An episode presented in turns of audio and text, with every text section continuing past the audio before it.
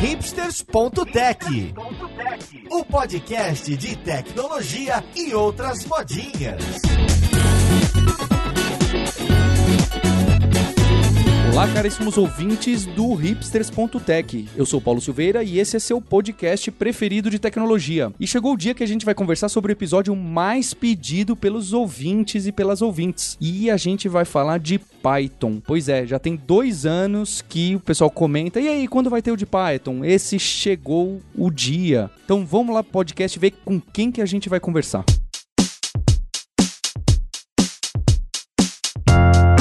Olha só, para a conversa de hoje eu tô aqui com a Gabriela Cavalcante da Pi Ladies. Como você tá, Gabriela? Ah, eu tô bem.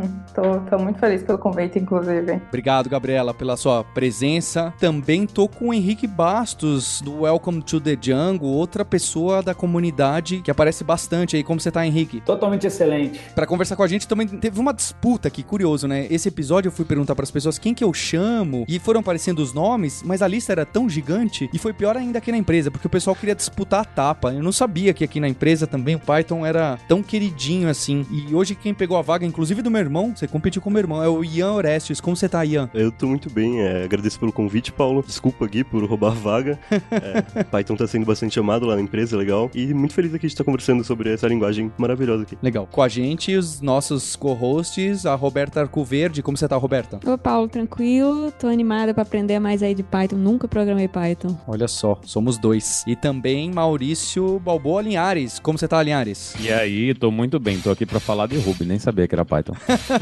Já começou a treta antes da hora, hein? Pra começar esse podcast, eu acho que a pergunta que fica, e que é o que tá na minha cabeça, tá? Por que que o Python, essa linguagem que é mais antiga que diversas outras linguagens mainstream, seja o Java, o, o .NET, e imagino que com o Ruby é próxima data, né? Que o Ruby, Ruby mesmo é bem antigo. Por que que nos últimos, vamos dizer assim, vai, eu chutaria 4, 5 anos, ele vem numa crescente que antes não tinha esse frisson e todo mundo fala de Python e eu quero programar Python e o Python em todos os lugares e faculdade mudando para a primeira linguagem de programação ser Python. O que que aconteceu? Queria saber aí dos convidados, o que que vocês podem falar que vocês acham que é o game changer aí que fez a linguagem ter essa grande adoção recentemente? Isso é uma crescente que vem de bastante tempo, né? Só que ela encontrou um, um, um viés exponencial quando o Python começou a trabalhar com diversas áreas. Então antes tinha a questão da programação pura e simplesmente, né? O pessoal tentando aprender a programar e tal. Veio a web com muita força. Em 2005 teve o lançamento do Django e logo depois veio o pessoal do Open OpenShift, se não me engano, da Red Hat, trabalhando com a parte de DevOps e cresceu também o pessoal de Big Data que depois veio tocar na parte toda de Data Science e por aí vai. Então foram caminhos que foram andando em paralelo e a coisa começou a misturar e o Python meio que virou uma linguagem que conversa com todo mundo. Então isso democratiza a aplicação da ferramenta, né? E permite que muita gente de áreas diferentes participem, né? Isso é uma marca da comunidade Python. Você vai encontrar tudo, né? Menos cientistas da programação, da, da, computação. Então, na verdade, o que você tem é pessoas de diversas carreiras. Então, tem astrofísico, físico, biólogo, né? veterinário, é, advogado, jornalista, tudo quanto é carreira que precisa interagir com o computador em um nível um pouquinho mais sofisticado, o cara acaba escorregando pro Python, porque o Python você conversa com todas as áreas, né? Você usa em qualquer ambiente. Um pouco diferente, por exemplo, do JavaScript, que é uma linguagem muito crescimento também, mas tende a ter esse estigma, né? Essa preferência de interação no browser. O Python não, é uma coisa mais cruzada, né? Mais é, horizontal. E você, Gabriela, o que, que você acha? Em especial que você vem de uma comunidade forte, eu inclusive queria muito trazer alguém da PyLadies por causa que eu participo de diversas dessas comunidades para tentar apoiar e patrocinar de mulheres na tecnologia e não sei porquê, queria entender porquê. A PyLadies é uma comunidade mundial que aparece demais, é, independente de ser Python. O que que acontece? Então, é, eu acho que o principal ponto que me fez. A minha história com Python é um pouco recente, então faz uns cinco anos que eu conheci Python e o, o principal ponto para mim foi a comunidade. A comunidade se mostrou muito receptiva, se mostrou muito educada, se mostrou muito aberta para discutir tanto a linguagem quanto diversos assuntos. Isso fez com que eu entrasse e aí quando a gente pensou em montar o PyLates, foi exatamente uns 5 anos atrás, e a gente trouxe, na verdade, o grupo, porque o grupo tem em alguns outros países, em algumas outras cidades pelo mundo, e a gente começou com um grupo aqui em Natal, foi o primeiro grupo que a gente começou, e atualmente, depois de 5 anos, a gente tem mais de 30 grupos pelo país. A principal vantagem do Python pra gente é essa curva de aprendizagem, quando você não sabe nada de programação, você sabe muito pouco, para você entender e ter um resultado, você não precisa de muito tempo, nem você não precisa se desgastar tanto. Eu acho que é um dos principais pontos aí, pegando o que o Henrique falou. Hoje a gente tem no grupo do Pirates pessoas de áreas totalmente diferentes. Então a gente tem psicóloga, a gente tem geofísica, geologia, a gente tem nutricionista, a gente tem contadora, a gente tem pessoas, meninas que elas são de áreas totalmente diferentes e a gente consegue encontrar um ponto em comum entre elas e consegue aplicar Python de alguma maneira. E é uma ferramenta que a gente precisa de pouca coisa. A gente se senta, a gente puta, a gente mostra como é que faz o básico e a gente consegue ter um resultado, ter um produto, a gente consegue melhorar de alguma maneira a vida delas, a, a profissão delas, o dia a dia delas com, com a linguagem. Eu acho que é um dos pontos positivos que eu vejo em Python. Uma frase que eu gosto muito, que em 2008, quando eu fui na minha primeira Python Brasil, eu conheci o Bruce Eckel, que é um cara super conhecido na área de Java também. Ele fez o livro Thinking Java, fez o Thinking C++,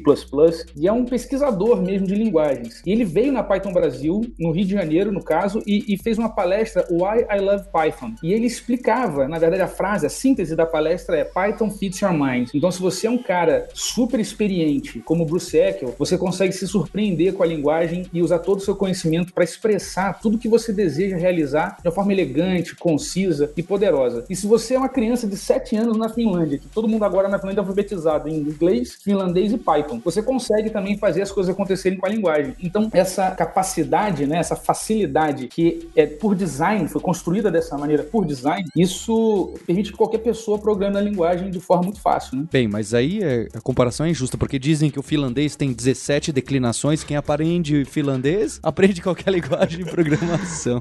Tem isso também. O Henrique e a Gabriela citaram bastante isso das outras áreas e realmente aparece, né? Eu acho que o Big Data, Data Science e até aquelas coisas de genética e, e bioinformática aparecem aí. E esse mercado comeu bastante do Perl, né? Porque eu lembro que o Perl tinha bastante dessas áreas correlatas que as pessoas de outras áreas queriam. Ah, preciso programar um pouquinho. Ah, escreve aí um script em Perl. Foi daí que comeu ou de onde que o Python tirou essas pessoas? Onde elas estavam antes que elas apareceram aí? Talvez eu acho que o Linhares e a Roberto também enxerguem isso. É, eu não sei do Perl, mas o, o crescimento de Python é, assim, de acordo com as estatísticas que a gente tem acesso na, na Stack Overflow de uso, de consumo de tags, ele é até mais recente, Paulo, do que o que você conjecturou aí. Você falou em cinco anos. A tendência que a gente vê, na verdade, é mais recente, de dois anos para cá. Então, houve uma inversão em 2000, exatamente em 2016, e eu queria só colocar alguns números, porque talvez seja a minha única contribuição válida nesse programa, porque eu não entendo nada de Python. E em 2016, a gente tinha JavaScript como disparada a linguagem mais popular é, na, na plataforma, né, na Stack Overflow. Permanece sendo a linguagem mais popular, mas hoje empatada com Python, que em 2016 era apenas a quinta linguagem mais popular. Então, hoje a gente tem mais de um milhão de perguntas de Python no, no Stack Overflow.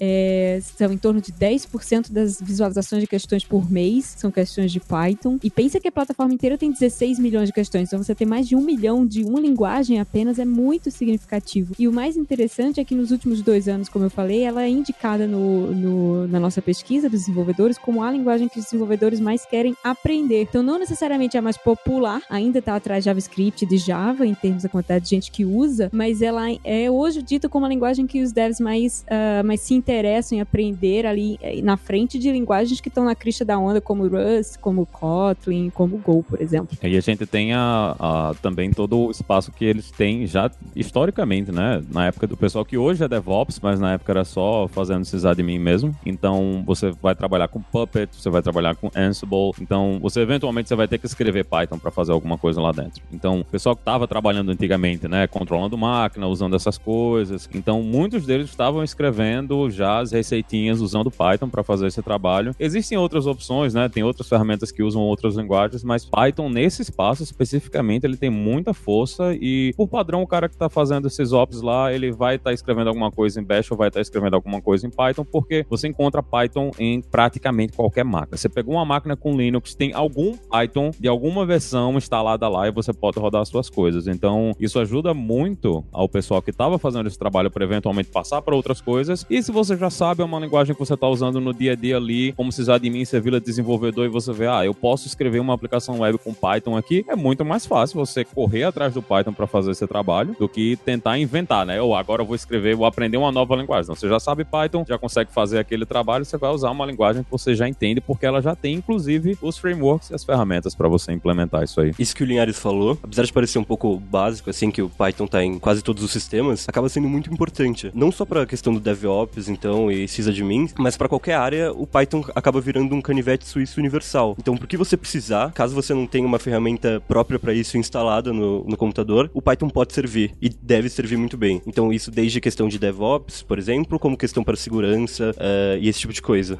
Initiating System 1. Vocês também citaram um tópico que eu acho muito importante, que eu gosto bastante, que é como primeira linguagem de programação. O Henrique citou o caso da Finlândia. Eu costumo recomendar, as pessoas que me procuram, eu costumo recomendar o JavaScript por causa da barreira de instalação de terminal e de console. Porque a gente esquece de quando aprendemos a, a programar, mas esse negócio de editor e compilação, ou mesmo interpretador, é, é, são coisas pesadas e que você coloca obstáculos na frente frente da pessoa. Eu também não gosto daqueles emuladores de browser, porque também fica muito distante do que é real. E o JavaScript tem essa vantagem, ah, já tá no browser, você dá clique da direita, inspect, ou dá um file new no bloco de notas que você conhece e dá dois cliques e abre o arquivo HTML. O interpretador, entre aspas, né? O, o browser já vai abrir e executar, entre aspas, também. Então, eu, eu gosto por causa disso. Mas o Python parece ter ganhado muito as universidades. Em especial, tem o caso do livro lá do Structured Interpreted Computer Programming, o SICP lá do, do pessoal do MIT, ou sei lá eu de qual das faculdades famosas, que na faculdade era ensinado o Scheme por causa da relação com matemática, programação funcional forte, né? Totalmente daquele estilo. E de uns anos para cá, não só ela, como outras faculdades migraram, saíram do Scheme e de linguagens tem essa cara do Lisp e foram para outras linguagens. Algumas foram para Java e outras muito importantes foram para Python. E aí a galera da comunidade de ciência da computação ficou louca, né? Falou: "Você tá louco? Tem que usar coisa mais roots, é, programação funcional, mais próximo da matemática e tal". E aí um dos professores, eu não lembro, tá? Tô citando aqui de cabeça, virou e falou: "Olha só, o profissional de computação computação mudou muito o perfil do que ele faz. Há 20 anos atrás, entender profundamente do algoritmo, saber bolar os algoritmos do zero, era algo essencial. Hoje em dia, com tantas bibliotecas e tudo relativamente pronto, uma das características que o profissional de computação precisa é saber interligar essas ferramentas, essas bibliotecas, juntar com os fios, né? Essa, esse monte de, de ferramenta aí, armar e pronto, sua aplicação está pronta depois que você uniu esses vários vários pipes aí e, e, pronto, você tem uma coisa aqui que vai resolver o seu problema. Então, como se fosse algo muito mais de engenharia do que de matemática, né? O perfil que eles estão procurando mesmo de um cara que fez ciência da computação em uma Ivy League, essas universidades super fortes dos Estados Unidos. E aí, para mim, fez todo sentido esse discurso quando falaram do Python ou de outras linguagens que tem uma quantidade bizonha de, de bibliotecas e ferramentas já pronta. Ah, eu quero fazer isso aqui. Ah, já tem uma biblioteca que faz gráfico de Big Data desse estilo e se conecta com R e puxa os dados desse banco de dados. O que, que vocês acham disso do Python para primeira linguagem de programação de quem está ouvindo a gente ou de quem vai indicar para uma amiga, para um amigo? Cara, eu, eu, acho, eu acho sensacional. Assim, eu tenho uma experiência muito positiva. É, eu vou semestralmente nas universidades aqui perto de onde eu moro fazer um, uma aula de aula inaugural, né? O pessoal me chama para dar uma palestra, eu faço uma palestra, explico um pouco sobre mercado mercado, um pouco minha experiência e faço um coding dojo, onde primeiro, primeiro dia que os caras pisam na faculdade já começa programando. E todo mundo programa, sabe? Então já começa a ver o, o brilho no olho da pessoa, assim, da, do aluno que tá começando, e o cara fica, nossa, dá para fazer, ué, mas é rápido. E aí, quando você, às vezes demora um pouquinho essa palestra, a palestra o pessoal realiza na segunda semana de aula, e o cara já começou curso de introdução à programação com C, e tá todo mundo fritando a cabeça. Quando o cara vai ali no dojo, em 40 minutos, consegue resolver um problema programando, entendendo a linguagem, vendo o resultado resultado na tela, outra sensação, uma outra percepção de progresso e de possibilidade de realmente se apropriar desse conhecimento e, e realizar coisas, né? É o que o pessoal quer muito fazer. E eu achei interessante você falou o lance da, dessa mudança de perfil. A metáfora que eu uso para explicar para as pessoas é o seguinte: na eletrônica a gente passou por uma revolução dessa, que foi a invenção do microchip. A gente tinha antes, o pessoal tinha que mexer lá com as válvulas, os fios e tudo mais, e era um troço, um trabalho gigantesco. E de repente, em casa, o cara pegava chip super pequenininho e ia compondo aquilo. Ele não deixa de ter que precisar conhecer aquilo, né, no grau de profundidade para resolver o problema que ele quer resolver. Mas ele aproveita muitas coisas prontas, não é simplesmente montagem. Tem toda uma questão para você criar, tem todo um trabalho a ser feito. Mas você parte de um outro degrau, o que permite você alcançar um outro resultado que não era possível por custo de tempo, de energia no período anterior, sabe? Então acho que isso tem relação com o que o pessoal está fazendo aí nas universidades. É interessante essa experiência que o Henrique falou do Coding Dojo. A gente teve algo aqui também e pra gente foi muito interessante ver a reação das meninas. Aí normalmente eu vou falar voltado pro público, porque a gente acaba pegando muito menina das universidades, dos IFs, e a gente consegue até um público que não está, tipo assim, é, tá em um ensino médio, em um ensino fundamental. A gente também tá conseguindo alcançar essas pessoas. E é muito interessante ver como a linguagem tá próximo deles. Então, quando a gente vai passar um exercício ou algo do tipo, a gente percebe como eles conseguem se sentir capazes quando eles percebem que eles não precisam dar um salto muito grande para ser capaz de fazer alguma coisa. Então, quando a gente senta com eles e faz, tá, explica para mim como é que você resolveria esse problema e eles explicam e a gente vai montando o algoritmo com eles, eles vão percebendo que está muito próximo da lógica que eles estavam usando, a gente vê a reação de caramba, eu consegui fazer isso, caramba, não é algo impossível. E aqui na universidade, pelo menos, na UFRN, tá tendo essa mudança. O curso de ciência da computação aqui era muito tradicional e hoje em dia a gente já consegue, na, na, na plena introdutória de pensamento computacional, colocar Python. Os professores estão começando a, a usar e tá vendo resultado porque no início a evasão era muito grande, porque os alunos, você sair de um, de um ensino médio que você não, não via lógica nenhuma e aí você tem que começar a escutar sobre abstração, sobre orientação a objetos, sobre uma série de coisas que você não estava acostumado, gerava um, um, caos na cabeça do pessoal. E aí agora a gente está começando a ver uns resultados bem positivos, a gente está começando a ver disciplina aqui na universidade de probabilidade e estatística usando Python, que antes era só matemática pura. Então tá tendo um casamento muito legal entre o curso daqui e Python, e pra gente é, é incrível, porque até pouquíssimo tempo os professores não, não abraçavam a ideia e agora estão abraçando, estão vendo resultados legais. É, tá sendo realmente tipo, um, uma experiência muito positiva usar aqui na universidade, pelo menos. Complementando isso que, que os dois falaram, acho que além da coisa do próprio ecossistema do Python, né, e da coisa da linguagem em si, acho que não tem como a gente não falar da questão da comunidade e de como ela é importante também para atrair gente como primeira linguagem, porque uh, a pessoa começa a aprender a linguagem, ela tem uma dúvida, ela vai perguntar para alguém e ela vê como a comunidade do Python é receptiva, que é uma característica muito específica dessa comunidade. Não que as outras linguagens não tenham comunidades muito boas assim também, mas o Python ele é muito famoso por ter essa comunidade desse estilo, de ser uma comunidade que está sempre aberta para novas pessoas, uma comunidade muito inclusiva, sempre disposta a ajudar. Isso é uma coisa que atrai as pessoas, né? Você tá aprendendo uma coisa, você quer que alguém possa te ajudar de um jeito legal, que você não seja julgado por não saber alguma coisa, esse tipo de coisa.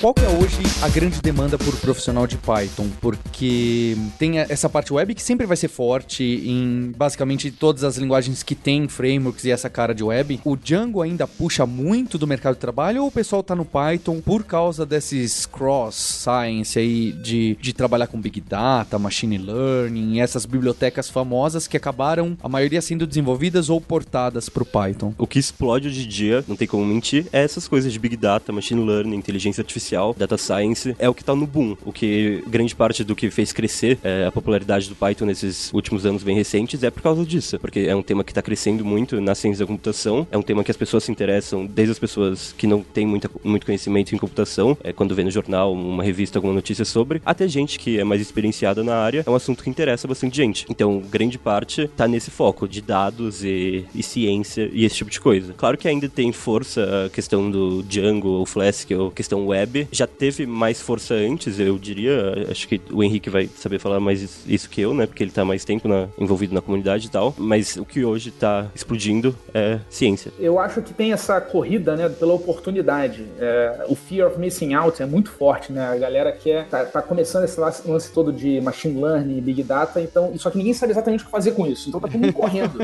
né? É, é uma corrida mesmo. Você é tá correndo, correndo, tentando se alcançar, tentando chegar, ver quem chega primeiro, quem aproveita oportunidades. E muita empresa, né? Muita grande empresa tá botando uma grana forte nesse tipo de coisa, né? Eu tenho vários colegas que, que trabalham em bancos, né? Quando fui há uns dois anos atrás na, na PyCon nos Estados Unidos, eu conheci um cara que é do Bank of America, que eles estão trocando todas as análises de risco que eram feitas em Excel, agora são feitas em Python. E eles ficam usando o Jupyter para poder manipular os dados e tudo mais. Aí que vem as questões, né? Para eles conseguirem fazer isso, o cara depende do Flask, depende do Django, depende do Django REST Framework, depende de um monte de infraestrutura, de coisas que já são dadas quando você. Ah, eu sou profissional Python. Ah, então já, já se pressupõe que você conhece o, o caminho comum, né? O lugar comum, aquelas coisas que todo mundo já, já falou nos últimos anos. Então você já domina aquilo e está tentando combinar essas ferramentas com o que está chegando por aqui, para poder disponibilizar dados e por aí vai. E eu vejo uma demanda fortíssima, assim, muito grande. Eu acho que eu chamo de onda silenciosa porque sysadmin não gosta de interação, né? Que é a galera do DevOps, cara. Tem uma, uma onda silenciosa, o pessoal fazendo evento, organizando, né? Meu amigo André organizou um evento lá em Belo Horizonte, pô, lotou a, a, a sala lá. Então, isso está muito em evidência né, no, no meu radar. A parte de Big Data, Machine Learning, a web como o meio pelo qual você vai transitar todas as soluções, seja com interface, seja sem interface, não importa muito, né? E a parte de DevOps é o que eu vejo a galera se dedicando bastante. E aí tem os outros efeitos colaterais, né? Pessoal de pesquisa, galera de biologia, o João do Nordeste trabalha com o Ministério da Saúde, faz análises né, de, de qualidade de carne para evitar que volte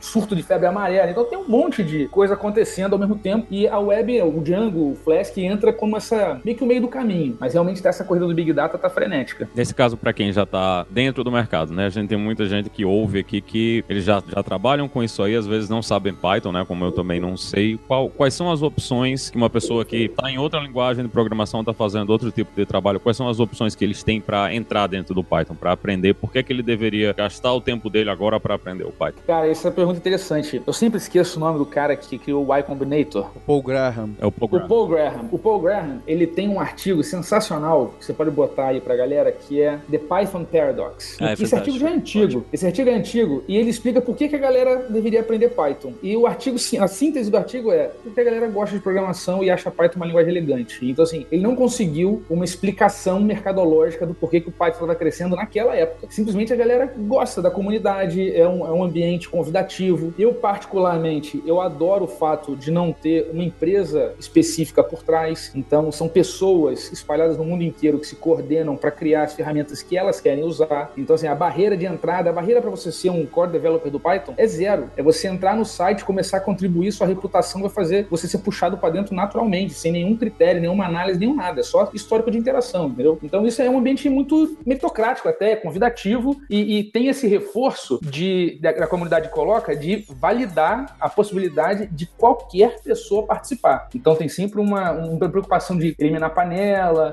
é, e por aí vai, é, permitir que as pessoas consigam transitar livremente, incluir a galera e por aí vai. Então, esse tipo de coisa torna muito sedutor você chegar e falar, porra, eu posso ser parte de algo, eu posso contribuir, seja com as dúvidas que eu tenho, sabe? Porque rola muito isso na comunidade. Às vezes tem gente que só conserta a postagem dos outros e verifica documentação e toda contribuição é válida. E, e essa percepção de que você não está simplesmente naquela lógica de produzir um código mirabolante, mas está na lógica de construir algo maior com todo mundo está envolvido, isso é muito bacana. E não só não tem uma empresa por trás, né, como até o ditador benevolente recentemente pediu para sair, né? Não, não é mais ditador benevolente da linguagem, né? O, Van Rossum, né, que criou a linguagem agora em julho, junho, se não me engano, é, não, não faz mais parte do conselho ou o que quer que seja administrativo da, da linguagem, é isso mesmo? Essa é uma história interessante. Anos atrás, eu não vou lembrar a data, mas muitos anos, acho que eu tava começando no Python. Início dos anos 2000, teve um e-mail na lista de e-mail que é e se o Guido for atingido por um ônibus? E aí tem uma thread, vocês pensam depois, foi gigantesca, assim, da galera discutindo como é que ia ser, o que, que ia fazer e tudo mais. E naquela época, se não me engano, o Python era associado diretamente a ele, a propriedade pessoal dele, né? Com toda a questão legislativa, a marca do Python e tal. E aí o pessoal criou a Python Software Foundation para resolver esse problema, para permitir que a linguagem continue existindo independente, né? Se o Guido cansar ou se ele morrer, não tem problema, a coisa vai evoluindo. E vários processos foram estabelecidos, é, já vinham antes com essa pegada e continuaram sendo estabelecidos para permitir que a coisa meio que ganhe vida própria, né? E agora, recentemente, que ele teve uma, uma treta com a evolução da linguagem, porque tinha uma feature que ele autorizou e aí fica aquele negócio, né? Tem gente que gosta, tem gente que não gosta. Aquele processo todo, eu acho que ele. Eu, quando eu conheci ele, ele é um cara muito simples, muito sensível. Tem até um caso que eu sempre conto, que eu tive a oportunidade de perguntar para ele, assim, num jantar da Microsoft Foundation. Falei, cara, se para mim, que vim do Brasil,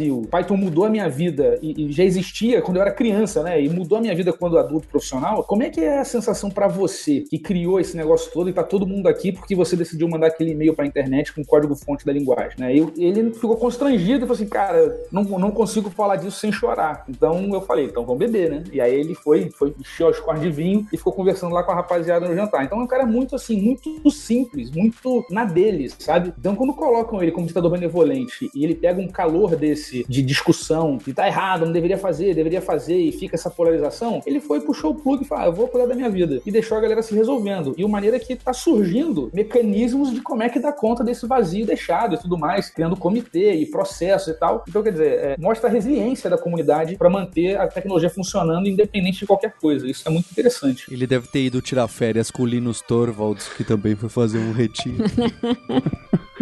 é, essa do Linux me surpreendeu incrivelmente. Tem uma coisa na comunidade que, quando eu ouvi vocês falando, eu lembrei que eu acho que é uma coisa que atrai muito, é o fato da comunidade ser muito horizontal. E é uma coisa que a gente não vê, não, pelo menos eu trabalho muito na academia, na universidade, e eu vejo minhas colegas com relação a, a mercado comentando sobre, e a gente vê um ambiente que ele é muito vertical no geral. E na comunidade a gente aprende, a gente vê um ecossistema que ele é muito horizontal, ele é muito colaborativo e tem uma frase que eu escutei uma vez do Luciano Ramalho, quando a gente começou com paletes aqui no Brasil, a gente ainda vinha todo mundo muito nova, tinha acabado de entrar na universidade, e pra gente paletes era um projeto assim que é nosso. E a gente ainda vem muito com, com aquele orgulho que cresce, que se desenvolve com a gente. E aí foi uma coisa que eu acho que o Luciano Ramalho falou logo no início, que a comunidade, ela só ia ser uma comunidade de verdade quando a gente saísse dela e ela continuasse existindo. E pra gente foi, acho que foi uma das coisas que, que eu aprendi, que eu guardei para minha vida, porque a ideia de que eu, tá, eu,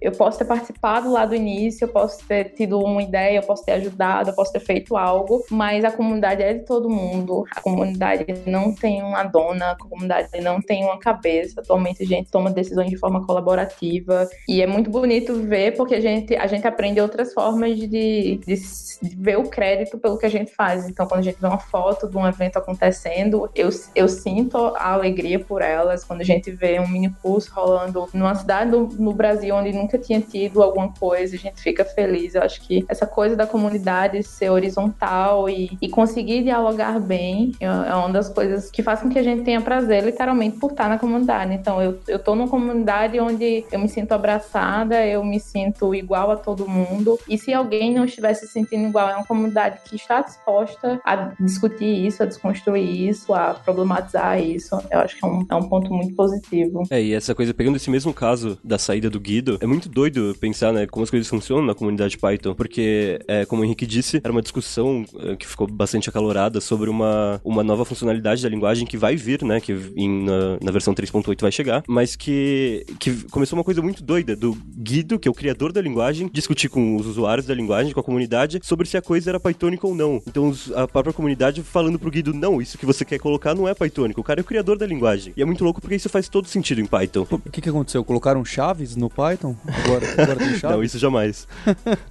Não, criaram é, expressões com assignment. E aí, enfim, é, é por casos especiais. É uma feature que já estava um tempão lá, o pessoal discutindo e tal. E, e encontraram um jeito ok de fazer. O Guido achou interessante e colocou. E é uma coisa que ele falou: pô, você usa se quiser, pô. Né? A linguagem permite, não tornou a coisa mais ambígua. Enfim. Mas aí a pano pra manga vem muito para as escolhas. A minha opinião é que ele, ele sempre foi um cara extremamente benevolente. Faltou ele usar um pouquinho ditador nesse caso aí. É, só pra falar disso aí, tem. Já que não cabe, acho muito falar dessa funcionalidade, tem um post no blog da Lura, já fazendo um pouco de jabá aqui, Opa, que fala sobre sim. isso. Agora eu gostei. Obrigado por fazer seu trabalho isso. Aí fala, explica essa funcionalidade e fala, tá bem legal. Eu que escrevi. Todas as linguagens deviam ter isso, viu? O Guido tava certo.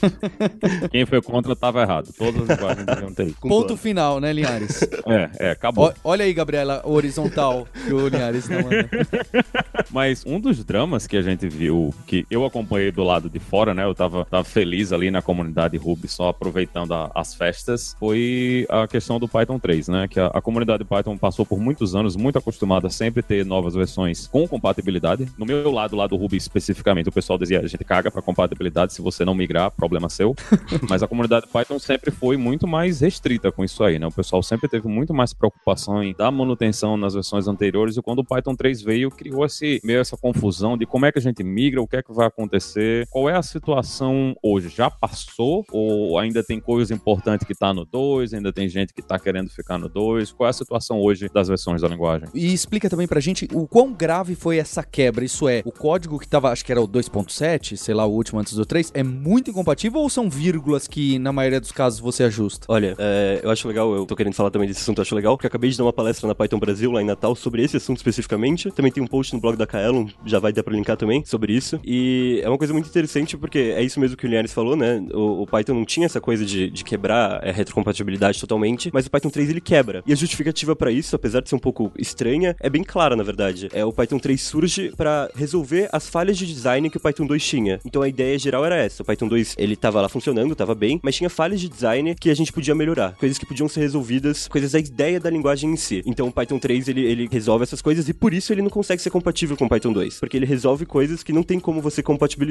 É, pensando nisso que o Paulo perguntou, se, se é muito não compatível, é médio, né? O código em Python 3 pode não funcionar no Python 2 e o código em Python 2 pode não funcionar em Python 3. A gente tem alguns casos que são bastante perigosos e por isso que um desenvolvedor que está começando com Python precisa aprender as diferenças entre Python 2 e Python 3 e entender para qual versão ele quer programar, é, mas porque a gente tem casos que, que acabam dando bastante problema, como por exemplo o caso do, de pegar o input do usuário, que tem uma função no Python 2 que você pega o input do usuário e tem uma função também que é diferente, que você tem que avaliar a, o que o usuário coloca, né, o input do usuário, você tem que executar. Então você abre um espaço para código malicioso. Só que no Python 3, o nome dessa, da função que pega o, o input como uma string do usuário é o mesmo que no Python 2 executava. Então se você tentar rodar a mesma função nos interpretadores diferentes, vai fazer um comportamento totalmente diferente pode dar bastante problema. Então é uma coisa muito doida e que a pessoa tem que prestar atenção e tem que entender, tem que sacar. É, tem um, uma coisa interessante assim, eu só programo Python 3 há anos. Eu não devo nem ter mais código na minha máquina aqui, que é Python 2. E é o que eu recomendo para todo mundo. Vai começar, comece no Python 3, que é suave, porque já tá exatamente essa questão da correção das falhas de design, que é natural, porque você vai crescendo, evoluindo empiricamente, né? Orgânico o desenvolvimento da linguagem. Agora, ainda assim, por Python ser uma linguagem dinâmica, existem ferramentas que te ajudam a escrever um código portável que roda nos dois ecossistemas, entendeu? E, e, cara, o trabalho é incrivelmente bem feito. A questão é que você não pode fazer as coisas de qualquer jeito. Você precisa entender um pouquinho quais são as diferenças para conseguir fazer um código cara, você lê o código, você escreve Python 3, só que roda no Python 2 também. E o grande vilão, assim,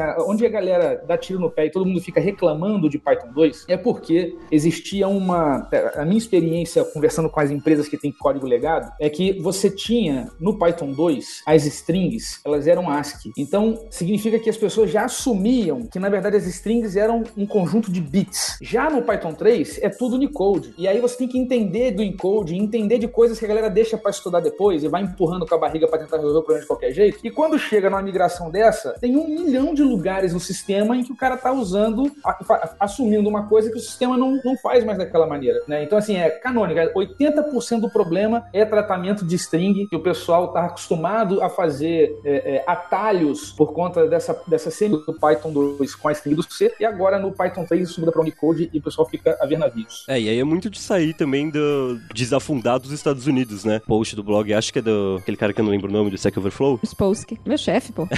Isso, que é aquele post sobre Unicode, né? Que tudo que, o mínimo que um desenvolvedor precisa saber, que já dá uma boa passada por tudo isso, porque é isso que o Henrique falou, né? É, as strings no Python 2 são tratadas como conjunto de bits, são bytes. Então, mesmo que você tentasse se tratar como texto, você acabaria se fechando muito num universo que é minúsculo, que é nos Estados Unidos ou nesses lugares em que o texto realmente só tem esse tipo de caractere. Só que a realidade não é assim. É, a gente, pô, a gente tem o mundo inteiro. A gente trabalha com texto de verdade, a gente trabalha com acento, a gente trabalha com caractere que não tá na tabela ASCII. Então, é, apesar de ser uma mudança que acaba sendo bastante radical para quem tava acostumado a mexer com string e com tipo Unicode que era separado lá no Python 2, é uma mudança muito importante que realmente corrige uma falha de design. É uma falha de design você tratar string como byte e você precisar de outro tipo para o que na verdade é string. Então, é super importante isso que o Python 3 traz, mas realmente acaba trazendo bastante confusão para as pessoas que estão começando nisso, mas acho que isso é um problema do Unicode em geral, né? Quem nunca se confundiu com Unicode, quem nunca teve um erro de Unicode no código. Ah, e tem um detalhe para avisar a galera galera que está começando está em dúvida, não tenha dúvida, vai no Python 3, começa pelo Python 3. Perfeito. Porque o Python 2 vai ser descontinuado agora em 2020, então não vai ter mais nenhuma release depois disso. É, tem até aí, pode acessar é, Python Clock, que é um countdown para quando o Python 2 vai ser deixado de. vai ser descontinuado. E como é que tá o suporte dos frameworks mais famosos nas versões? Todo mundo já tá no 3 e o 2 cada um se vira, ou tem gente que tá mantendo? Como é que tá a situação atual? Hoje em dia, é, a maioria está sendo passado para Python 3, então os mais importantes têm Python 3, tem total suporte, NumPy, Pandas, na questão de, de machine learning e tal, é, Django, Flask, tudo isso Python 3. Mas também tem o. Isso é, ele lança as coisas novas em Python 3 e quem tá usando Python 2 ele também atualiza com essa feature nova? Ah, então, ao- a, maioria não. A maioria tem a, a coisa no Python 2 já estabilizada e agora as novas features são para Python 3. Como o Henrique disse, tem muito dessa coisa, e é muito recomendado, é muito bacana você conseguir fazer um código portátil que funcione nas duas versões. Isso é bastante comum. Só que tem coisa que não vai funcionar, que tem só em feature do Python 3 e isso vai funcionar no Python 3. Aliás, tem coisa que também é o contrário, tem coisa que só funciona com Python 2 e aí fica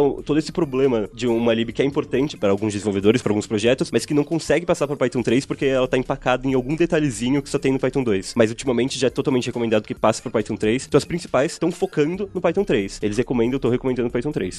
Initiating system 1.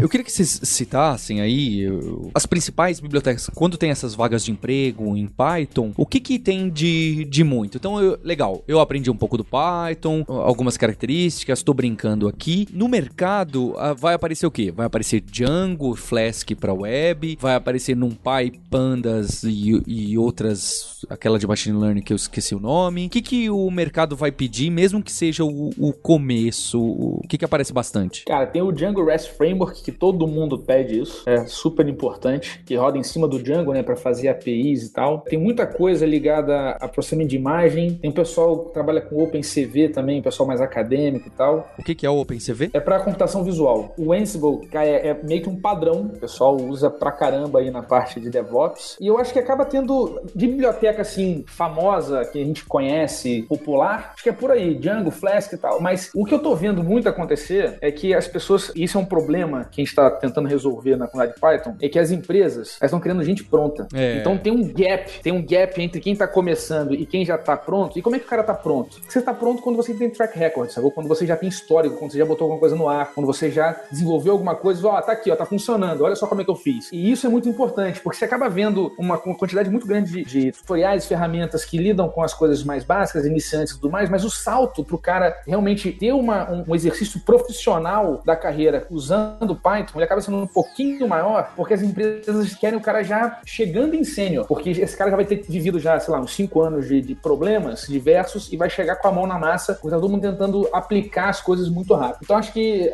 no final as vagas de emprego têm mais exigido isso do que qualquer outra biblioteca em particular, sabe? Se você chegar e mostrar, ah, eu, eu já eu tenho aqui um projeto, nem que seja pessoal, que você botou no GitHub, que você mopei pra tua tia, não importa. Eu tenho um projeto que funciona e resolve um problema, tá rodando aqui é o código e eu consigo explicar por que eu tomei essas decisões aqui. Isso aumenta muito mais a tua chance de arrumar um, um trabalho, uma- entrar numa vaga, do que simplesmente listar, ah, eu tenho seis bibliotecas de cá. Eu tive uma experiência numa empresa que eu, eu queria muito fazer o desafio dela para uma vaga que ela tinha, e foi mais ou menos isso. No, no geral, ela só tinha recebido código de desafio em Django, e aí eu conversando com o pessoal, eles fizeram: olha, se você mostrar o resultado, se estiver funcionando que a gente vai pedindo em qualquer outro framework, inclusive seria muito interessante se fosse algo fora Django pra gente estar Então é uma coisa que eu, eu particularmente, eu nunca, eu nunca mexi muito, e assim, todas as empresas em que eu trabalhei, eu acabei trabalhando em ferramentas que eram Django, só que no final das contas, assim, o, framework que eu tenho mais experiência não é Django, é outro. Mas, assim,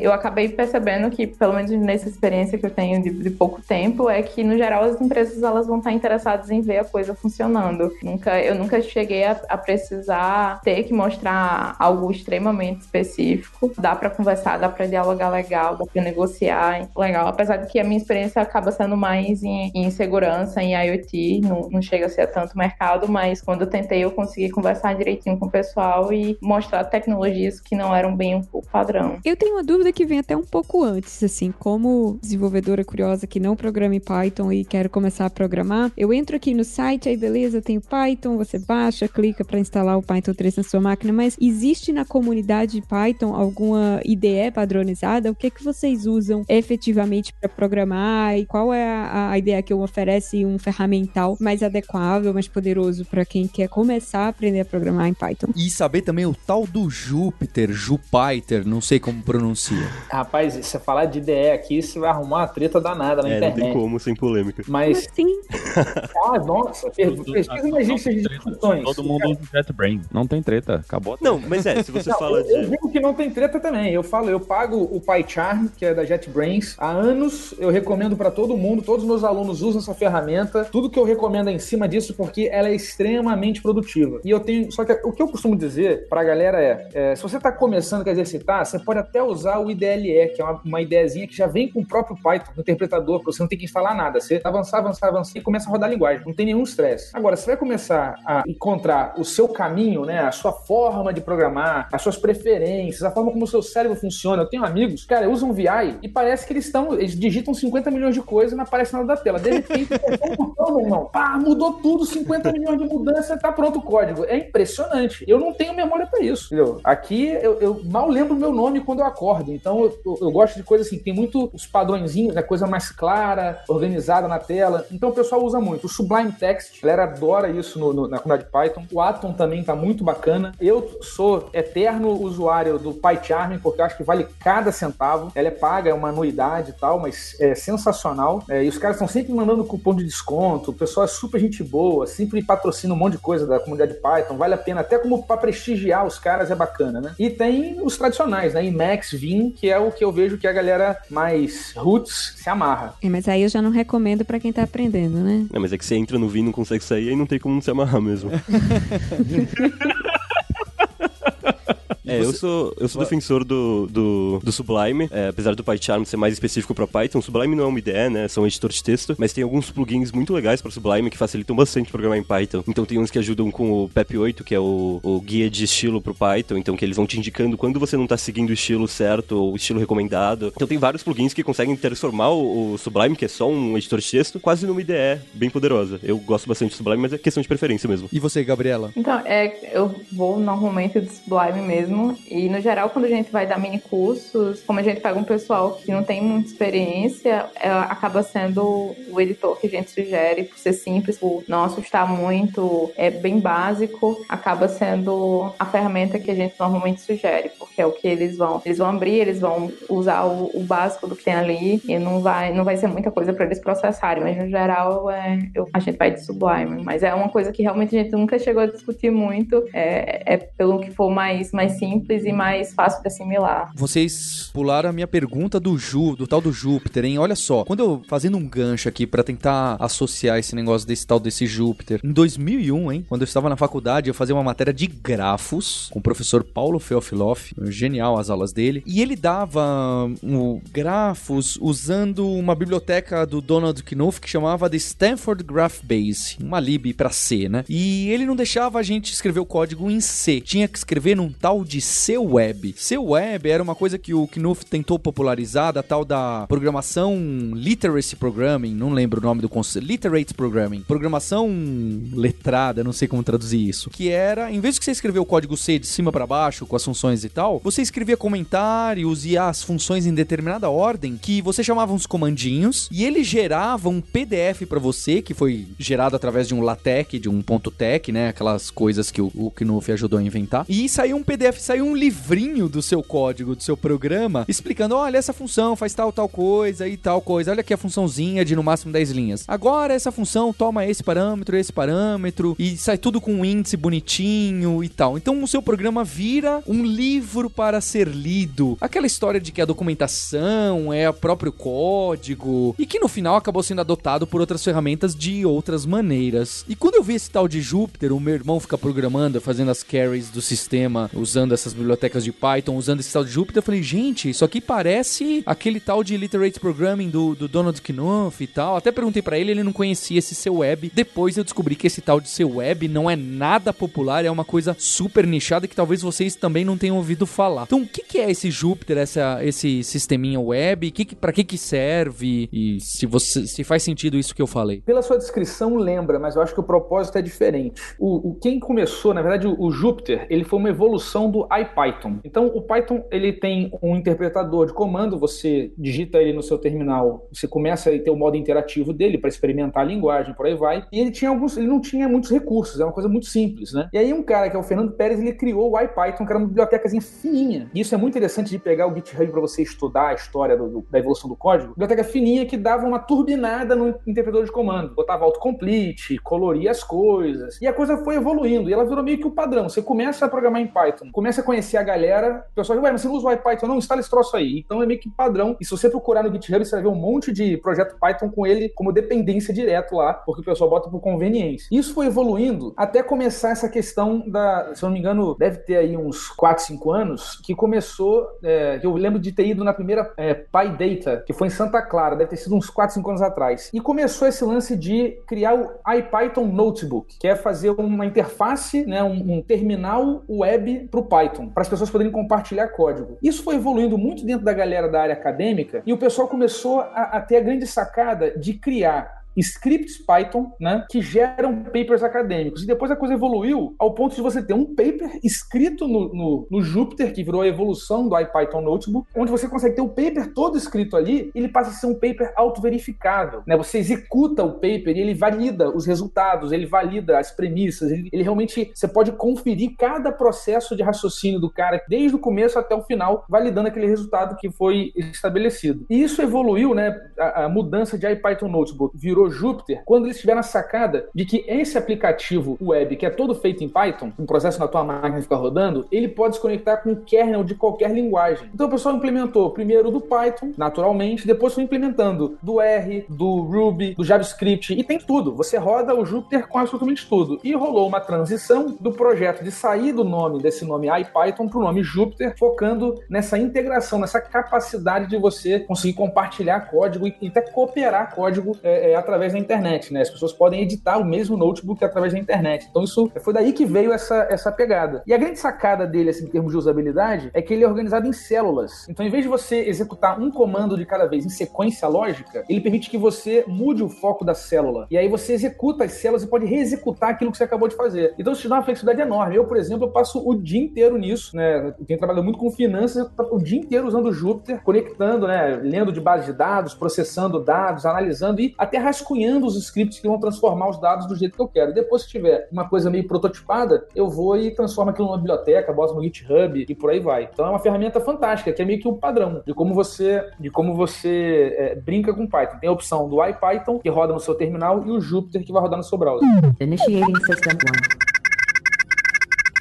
Então, para quem quer aprender Python agora, o que é que a gente tem de, de recurso, de site, de evento? Para onde é que as pessoas que ouviram o podcast agora, o cara quer aprender Python, para onde é que ele vai? Posso falar ou você quer falar, Henrique? Não, acho que você é a melhor pessoa para falar. A gente, em termos de comunidade, se eu falar mais especificadamente do PyLadies, um, um ponto é que os nossos mini cursos eles são abertos, então tanto se rapazes quanto se moças estiverem ouvindo o podcast, eles podem acessar o site do PyLadies Brasil e aí vai ver uma lista de locais que tem grupo, você pode entrar em contato diretamente com aquele grupo e aí você vai encontrar pessoas receptivas e pessoas que vão tirar dúvida, que vão ajudar, que vão, vão tentar contribuir de alguma maneira no processo de aprendizagem. Tem alguns posts que a gente faz com relação a materiais, a gente sugere mini cursos como o Python para Zumbis, que é um mini curso do Masanori, que também é muito bom, é extremamente didático, então para o pessoal que está realmente bem no, bem no começo. É... Também tem alguns eventos que a gente organiza, então a gente organiza mini cursos e são todos gratuitos. A gente organiza Coding Dojo. Tem o DG, que é o Django Girls, que é um, vai ser um dia ou dois dias direto de mini curso para o pessoal criar uma aplicação Django. Então, acho que uma das coisas que a gente pode sugerir é procurar a comunidade e tentar se integrar na comunidade, porque a comunidade vai estar muito aberta para lhe ajudar de alguma maneira. E dentro da comunidade você vai encontrar uma série de materiais, um, uma série de, de, sugestões, de dicas, de experiências, mas o, o ponto interessante seria encontrar qual é o no local onde você você tá, onde é que qual é a comunidade mais próxima. E se não tem comunidade mais próxima, por exemplo, se você quer montar um grupo, um grupo do PyLadies, por exemplo, você pode entrar em contato com o PyLadies Brasil. E se você mora na cidade em que na sua graduação não dá Python, você não viu Python em nenhum canto, você só ouviu falar, mas você quer começar um grupo lá. A gente faz chamada, a gente faz mini curso online, a gente faz o que for possível para que uma célula lá comece a, a que, que, ela surge e comece a, crescer. Então seria seria minha dica, é principalmente procurar a comunidade. E eu acho que tem também, vale a pena citar, que tem a Associação Python Brasil, que é uma associação criada pelos próprios Pythonistas do país, né? A galera que começou a comunidade lá atrás aqui no Brasil, organiza anualmente o evento Python Brasil e de um tempo para cá a gente começou a usar a instituição para permitir que qualquer membro realize eventos na sua região. Então, às vezes, você vai querer organizar um evento e tem aquela burocracia. Pô, precisa emitir nota para arrumar um patrocínio, para conseguir uma sala ou uma carta convite, enfim, explicar o que que é, porque só tua, né, seu lindo sorriso não vai abrir a porta lá ou na universidade ou por aí vai. E aí a Python Brasil, ela serve, a associação serve como uma infraestrutura para democratizar a, a, iniciativa de realização de eventos. E a gente já tá, saiu de, historicamente, fazer apenas um evento por ano, que é a Python Brasil, e agora a gente faz cerca de 11 eventos por ano. Né? Na verdade, os membros puxam isso nas suas cidades, né, é, é, realizando os eventos, e a gente faz só essa burocracia, essa interface burocrática para tornar a coisa mais simples, permitir que o Python se capilarize no território nacional, porque a, a, a, infraestrutura aérea é muito ruim no Brasil e tem muita gente que não consegue ir nos grandes centros onde tem os maiores eventos. E a gente vai deixar os links aqui também, né, Ian, do, dos uhum. cursos que tem na Lura, do, do, Welcome to the Jungle, do próprio Henrique Bastos, que é muito conhecido na, na comunidade, da própria PyLadies e de alguns outros. Porque eu acho complicado a gente estar tá falando aqui de Python e na comunidade, né, a Gabriela citou o Luciano Ramalho, mas eu sei que na comunidade tem muitos nomes importantes que ajudaram bastante, inclusive fazendo barulho lá fora, é, a, a, ajudando mesmo o, o, próprio Python. É ruim a gente citar alguns nomes e ficar todo mundo de fora, né? Mas eu queria dar parabéns para a comunidade Python aqui no Brasil, porque eu tenho zero contato e sou inundado de informações por vocês, né? Não é à toa que a gente chamou a, a Gabriela do PyLadies, o, o Henrique Bastos, e, e me vem esses nomes do Ramalho, de outras pessoas. É sinal que mexe muito, porque, legal, eu ouço bastante de Rails e .NET, das pessoas que estão nessas comunidades, mas eu estou mais próximo disso, já enfiei a mão, ou aqui na empresa teve vários projetos. O Python é muito novo pra gente, e é impressionante quanto eu ouço falar de forma coesa de Python. Então, é parabéns para vocês da, da comunidade, vocês convidados e vocês que estão ouvindo a gente. Bem, quero deixar o agradecimento aqui pro Henrique, pra Gabriela. Obrigado, pessoal. Muito obrigado pelo convite, me sinto honrado, ouço os podcasts de vocês. Continuem com esse excelente trabalho. Parabéns aí para todo mundo. Muito obrigada pelo convite. Eu realmente estou muito feliz por estar representando a comunidade aqui, por ter recebido o convite, ter esse espaço. Parabéns pelo trabalho também, que é pelo gerar esse espaço de discussão. Realmente está sendo, vai ser muito proveitoso para a comunidade. Queria agradecer também o Ian. Valeu, Ian, pelo seu tempo e aos nossos co-hosts, Linhares, Roberta. Um abraço e obrigado. Valeu. E vocês ouvintes sabem que tem um compromisso na próxima terça-feira em mais um episódio do hipsters.tech. Não deixe de olhar o hipsters.jobs que sempre tem vaga de Python e nos vemos na semana que vem. Hipsters, abraços. Tchau.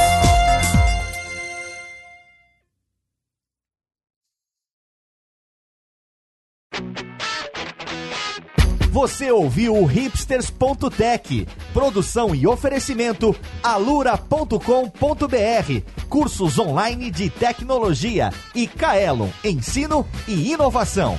Edição Radiofobia, podcast e multimídia.